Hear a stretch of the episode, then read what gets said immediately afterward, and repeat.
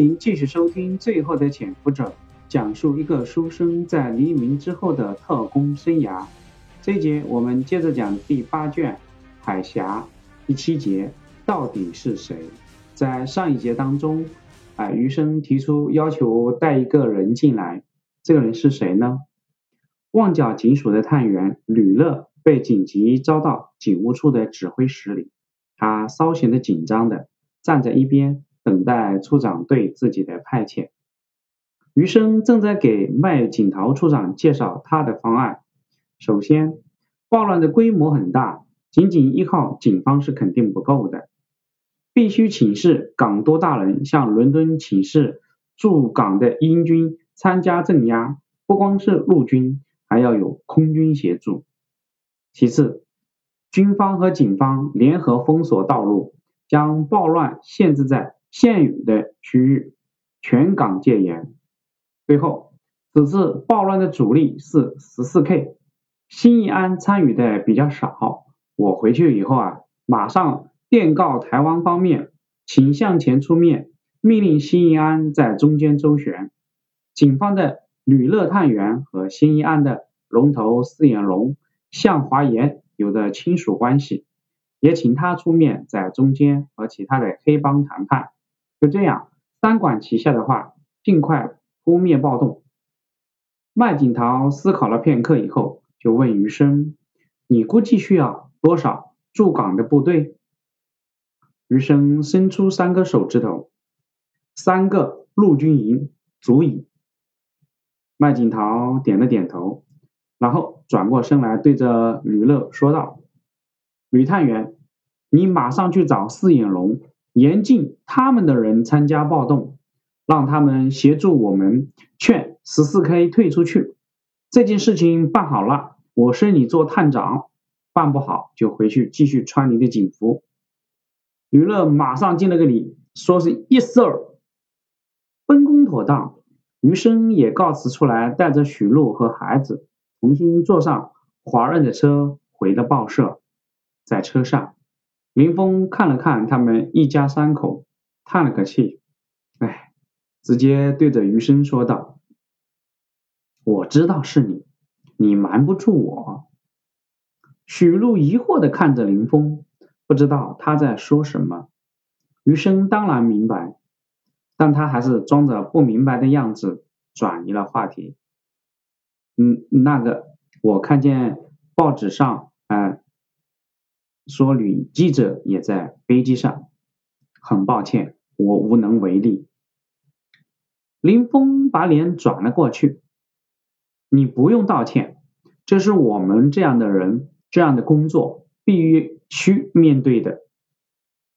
林峰索性就把话挑明了，现在你全家都在这儿，你还有什么犹豫？为什么不回去？为什么还要继续为他们卖命？难道你的心变了吗？徐璐越发惊讶，她现在知道自己的丈夫和这个救了自己，还和自己差点重名的女共产党员不仅认识，而且还很熟悉，甚至还有可能有深深的过去。余生严肃的看着林峰，我们不要继续这个话题。你说的是，我明白。但是我一两句话没有办法跟你解释清楚，以后有机会我会告诉你的。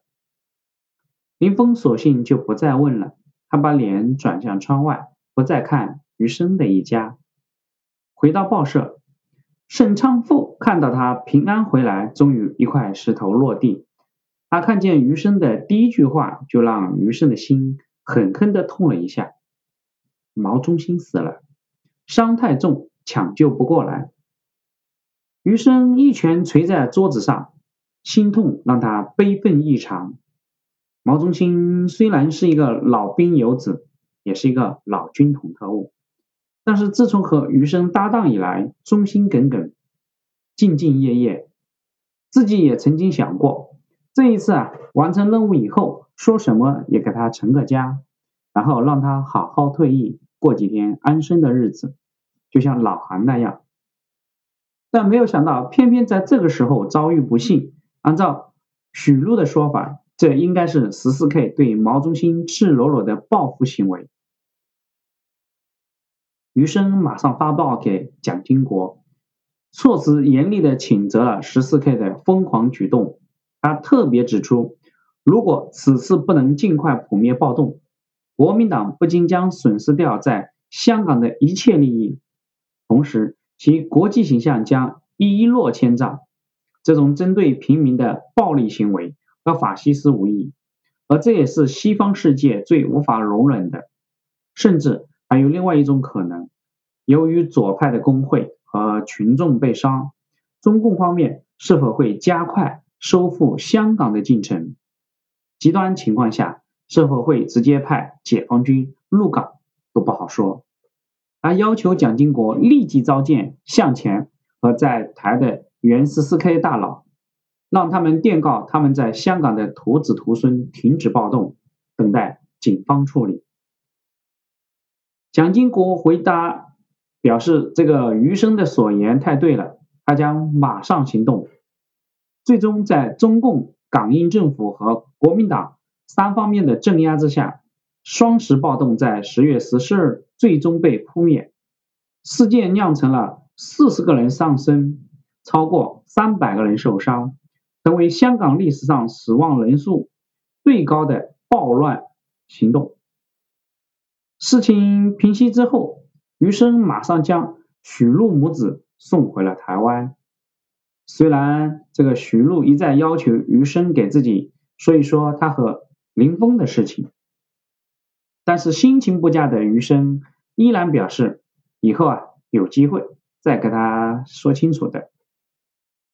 毛中心的遗体火化之后，余生和盛昌福将他葬在了。新建国民党老兵公墓里，墓碑和其他老兵的墓碑一样，一律朝北，面向大陆的方向。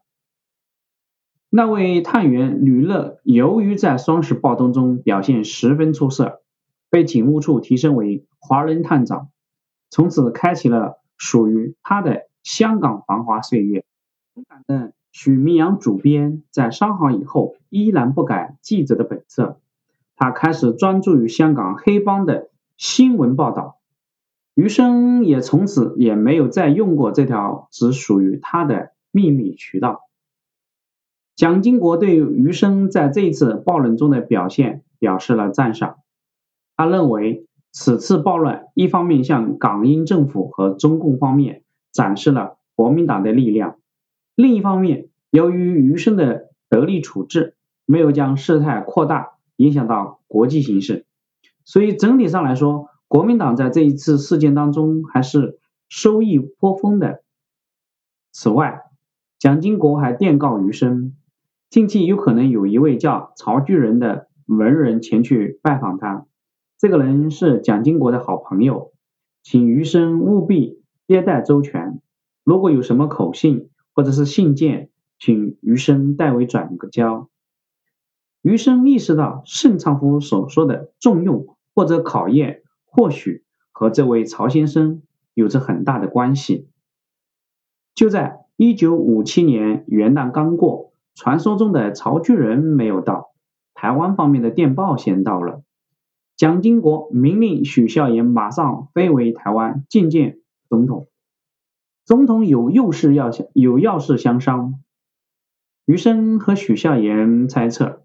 这大概啊，就是针对上次张思钊的信件的回复了，又是一个快去快回。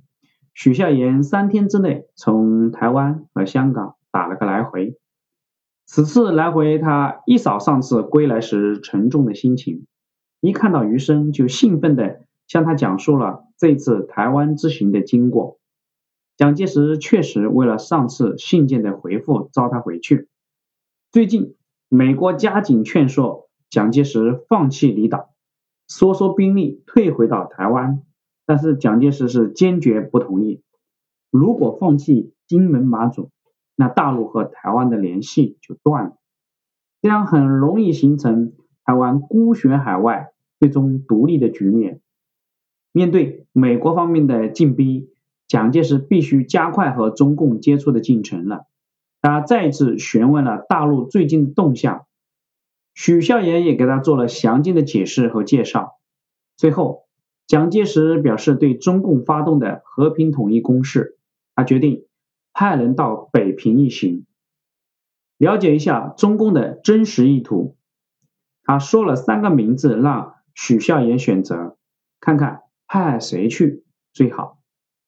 说到这里，许孝言卖了个关子，让余生猜一猜这三个名字是谁。好，这一节我们就讲到这里，谢谢你的收听。余生能猜到那三个人的名字吗？请听下一节。